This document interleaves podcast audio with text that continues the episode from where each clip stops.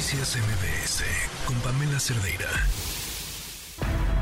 Al principio, pues sí, ¿no? Y se te facilita, ¿no? Si tienes dinero, pues compras hasta que se te acabe, ¿no? Y, y cuando no quieres, la obsesión ahí sigue contigo, de que quieres más, quieres más, quieres más, hasta que haces lo imposible para conseguir más sustancia. Y yo tuve que llegar a, ese grado y si no tenía dinero, tenía que robar, asaltar. Estar dentro de una prisión y, y estar en ese mundo es algo de terror, la verdad. Porque convivía, estábamos en un lugar en ese entonces donde habíamos personas de todo tipo. Por ejemplo, había pacientes psiquiátricos donde ahora pues ya los tienen aislados, los tienen en un área especial. En ese entonces no. Entonces estábamos todos juntos. Entonces tenías que andar, pues tendrías que, que andar a la expectativa, o sea, a la defensiva siempre, pues o sea, era como una supervivencia. Era sobrevivir día tras día. No sabías si ibas a amanecer vivo otro día. Pues en mi casa había muchas carencias, muchos golpes. Una niña abusada sexualmente a la edad de 6 años.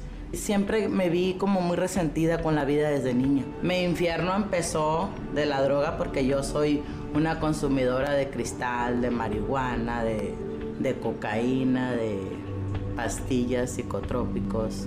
Me prendí más en el alcohol, o sea, todos los días tomaba, perdí el trabajo, vendí mi casa. Prácticamente la casa me la pagaron con droga. Uno de repente estando en una disco, pues a veces va estando conmigo sentados a un lado y a otro, ellos comenzaron a, a tomarlas y pues de una, de una, manera pues yo le pedí a ese muchacho, ¿verdad? Una, una, una pastilla. Perdí la noción en el momento y cuando de repente yo nomás miré que sentí en mis en mi mente yo salí de esa disco y de repente miré un problema y de repente yo no sé cómo estuvo que cometí ese error de quitarle la vida a un muchacho. Mi primer acercamiento con las drogas fue aproximadamente a los 13, 14 años. Probé otras drogas que fue la marihuana. Yo llegué al momento, a, a tal grado de, pues, de perder mi, mi casa, perder a mi esposa, perder a mis hijos, perder el trabajo, perder mi negocio. Cuando toqué fondo fue cuando yo dije, no, pues yo me siento bien con la droga. Yo, yo sí la defendía capa y espada, ¿no? Les decía, no, pues ya no me voy a volver a drogar, todo por quedar bien, ¿no? Sí iba al barrio, ¿no? Y fue lo que me metió en ansiedad. Porque veía cómo se fumaban y luego ver a mi amigo que, tenía, que estaba fumando cristal, pues me dio más ansiedad, ¿no? Decir, ¿cómo no me puedo drogar, no? Y digo, no, pues si ya te hago todo mal, pues ¿qué me cuesta volver a enviciarme, no? No pasa nada, ese es el nombre de esta campaña que reúne otra vez, porque no es la primera vez que lo hacen, un montón de testimonios que son brutales. Vale la pena eh, echarle un ojo a la página y ver estos videos. Hay un testimonio de un chavito que debe tener más o menos 12 años cuando graba el video que empezó a consumir a los 8 te desgarra el corazón, por supuesto, pero también te enciende todas las alertas que tenemos que tener prendidas si queremos hablar acerca de las adicciones. Le agradezco mucho a Marisol Chiquete Portillo, vocera de la campaña de prevención de las adicciones. No pasa nada. ¿Cómo estás? Bienvenida. Muchísimas gracias, Pamela, por recibirnos. Estamos muy contentos porque sabemos que tu audiencia es muy importante y queremos que a través de este, de este espacio se conozca eh, de lo que es No pasa nada, esta campaña de comunicación que lo que quiere es prevenir que nuestros niños caigan en las adicciones. ¿Cuál es el testimonio que más marcada te ha dejado? Eh, justo escuchábamos a Irene Ramírez, uh -huh. esta señora que, que narra cómo eh, se quedó sin nada y vendió su casa y, le, y se la pagaron con, con droga. droga. Eh, entrevistamos después de ella a su hija, Jennifer Chávez. Yo soy mamá de dos niñas. Y esa hasta hoy ha sido la entrevista que más me ha costado. Porque Jennifer Chávez narra cómo le tocaba la puerta del baño a su mamá, que era donde se drogaba, para que le abriera porque quería hablar con ella, la necesitaba. Irene la rechazaba, le decía, vete de aquí. Ella se quedaba sentadita afuera de la puerta y le decía, mami, yo te necesito. Y escuchaba que su mamá hablaba por teléfono y dice que ella lo que hacía era responder. Responder lo que fuera que su mamá estuviera hablando. Yo se le daba esa sensación que de le que estaba la tenía contestando. Ahí, que le estaba contestando. No comían, no iban a la escuela, trabajadoras sociales iban a buscarlas, su mamá las tenía aisladas totalmente.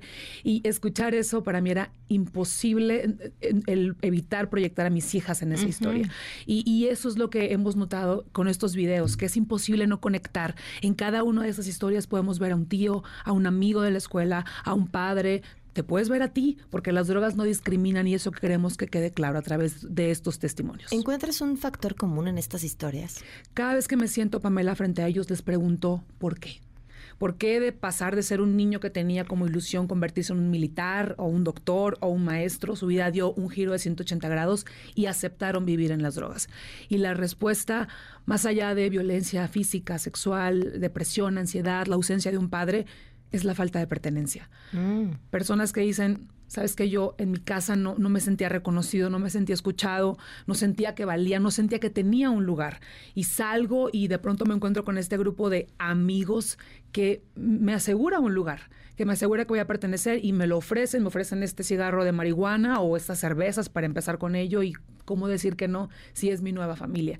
Y a raíz de ahí se va escalando. Entonces, esto nos habla, Pamela, de la importancia de, entender del el papel que tenemos como padres, como hermanos, como amigos, que eso se tiene que hablar, se tiene que comunicar para que deje de ser un tabú. Así es. Y hoy, hoy por hoy las cifras son alarmantes. De acuerdo a la ONU, 296 millones de personas en el mundo entre 15 y 64 años consumen drogas. De estos, el 90% inició antes de cumplir la mayoría de edad. Aquí en México, dos millones de niños consumen drogas. Llenar significaría 17 veces el estadio azteca de niños drogándose.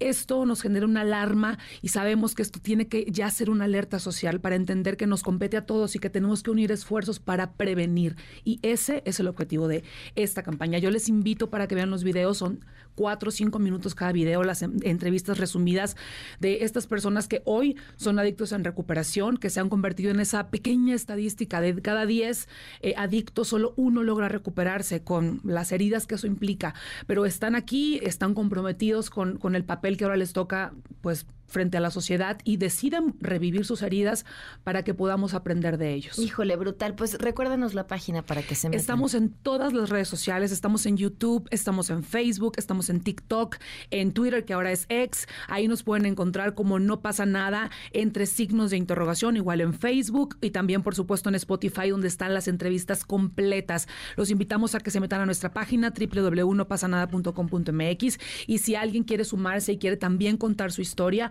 lo puede hacer enviándonos un inbox a Facebook o un correo a contacto arroba no pasa nada punto com punto mx y nosotros a la brevedad nos ponemos en contacto. Pues de verdad muchísimas felicidades, valen muchísimo la pena, véanlos. Eh, es este siempre este horror, el que crees que si no ves y si no lo hablas no te pasa y, creo que es todo lo contrario. Totalmente, eh, totalmente. Y sabes, hemos creado una comunidad bien fuerte, más de 100 millones de reproducciones, constantes comentarios retroalimentándose unos a otros, papás que nos dicen, yo voy por mi hijo a la escuela y en el camino pongo el podcast y vamos escuchando estas historias que son crudas, que son tristes, pero es la realidad a la que nos debemos enfrentar y es la realidad que juntos podemos prevenir para que cada día menos niños, menos jóvenes y menos adultos acepten probar las drogas. Así es, pues felicidades por esta campaña. Muchas gracias. Gracias.